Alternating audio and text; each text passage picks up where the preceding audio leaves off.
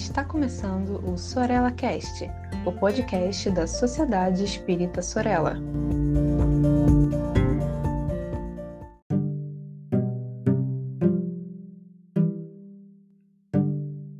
Olá, minha amiga, meu amigo, eu sou o Saulo Monteiro. Esse é mais um episódio da nossa coluna Mediunidade com Palhano e Hermínio.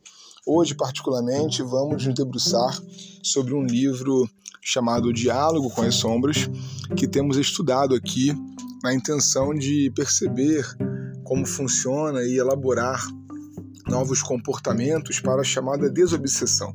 O nome é muito ruim, vocês conhecem a minha crítica já.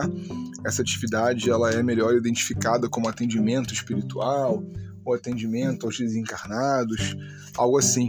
Seria muito mais razoável do que desobsessão, que aliás não é possível fazer. Ninguém consegue desobsidiar ninguém.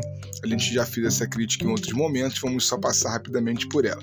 Hoje estamos estudando aqui os orientadores de um grupo espírita, ou seja, é, como acontece e que espíritos são aqueles que se aproximam de uma reunião mediúnica para dar a sua direção, para definir as suas diretrizes. O Hermínio ele é de uma opinião, uma opinião baseada naturalmente naquilo que Allan Kardec nos aponta em O Livro dos Médios, de que não há uma equipe espiritual previamente é, programada, planejada, que constitui de lá para cá, ou seja, do mundo espiritual para a Terra, a organização de uma reunião. Hermínio começa o seu capítulo dizendo que sempre que um grupo de pessoas se reúne para trabalho de natureza mediúnica, um grupo correspondente de espíritos se aproxima. Então, a gente entende pela lei da afinidade que determinada atividade realizada por um grupo de encarnados é que atrai um grupo de espíritos desencarnados. É claro que a gente não quer ser ingênuo, imaginando que as coisas acontecem por acaso. É possível que os encarnados ali reunidos tenham de alguma forma combinado isso no mundo espiritual?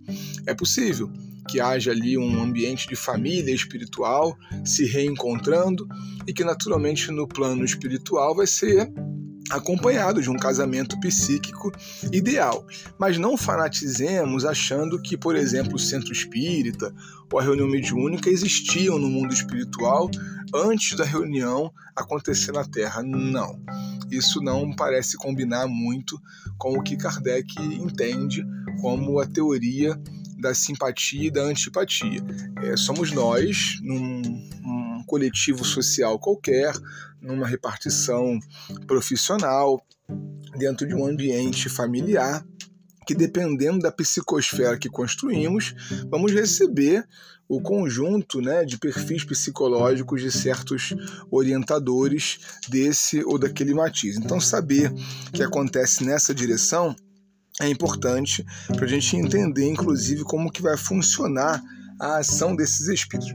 Ele avança um pouco mais, o Hermínio, dizendo que esses espíritos são companheiros que se apresentam muitas vezes com nomes desconhecidos, falam com simplicidade, são tranquilos, evitam dar ordens e negam-se a impor condições. Gente, isso é muito importante, porque se determinados espíritos impõem o seu modo de ver, se eles definem através de ordenamentos como deve ser, se eles são nervosos, se eles quase sempre querem fazer parecer é, mais importantes do que realmente são, se eles apresentam títulos, cargos, funções, se eles assinam nomes famosos, desconfiemos. Não são essas as características dos espíritos que atingiram uma certa maturidade do senso moral e que por isso se descolam desses signos que são tão materiais, que têm uma função de organização da vida planetária, da vida material,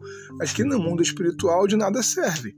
A gente tem percebido que o nível intelecto-moral dos espíritos que nos acompanham é que vão então é, evidenciar a superioridade deles, né?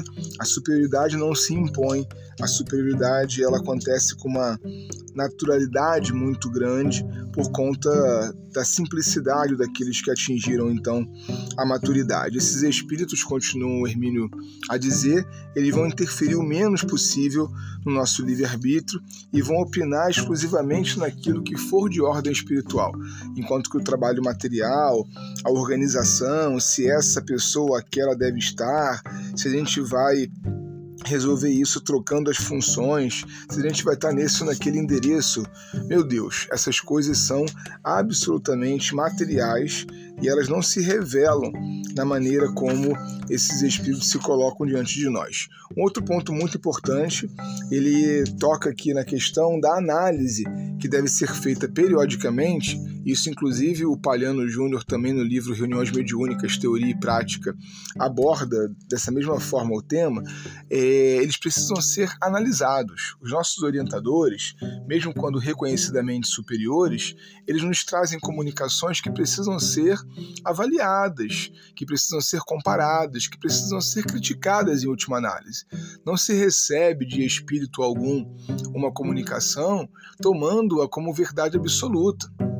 A gente não tem médium perfeito, não existe médium perfeito. A natureza da mediunidade ela já é uma natureza de um percentual de engano. Lembremos de que no livro dos médiuns, Kardec vai dizer que o bom médium é aquele que é menos enganado. Então não há nenhum tipo de é, médium principal, né, ou médium através do qual um determinado espírito vai dizer o que tem que ser feito. Não funciona assim. Pelo menos em mediunidade espírita não é desse jeito que funciona. No texto do Hermínio há muitas questões interessantes, há um caso que ele conta, mas aqui a gente vai ficar com esses elementos básicos, entendendo como que esses espíritos se comunicam, o respeito que eles exercem ao nosso livre-arbítrio e a maneira como nós devemos encarar as comunicações, sempre com uma análise crítica, acompanhando o trabalho semanal, que quase sempre é assim que funciona em nossos grupos espíritas. Eu fico aqui por hoje, deixando para você um forte abraço e esperando que a gente se encontre na próxima coluna Mediunidade com Palhano Hermínio. Tchau, tchau.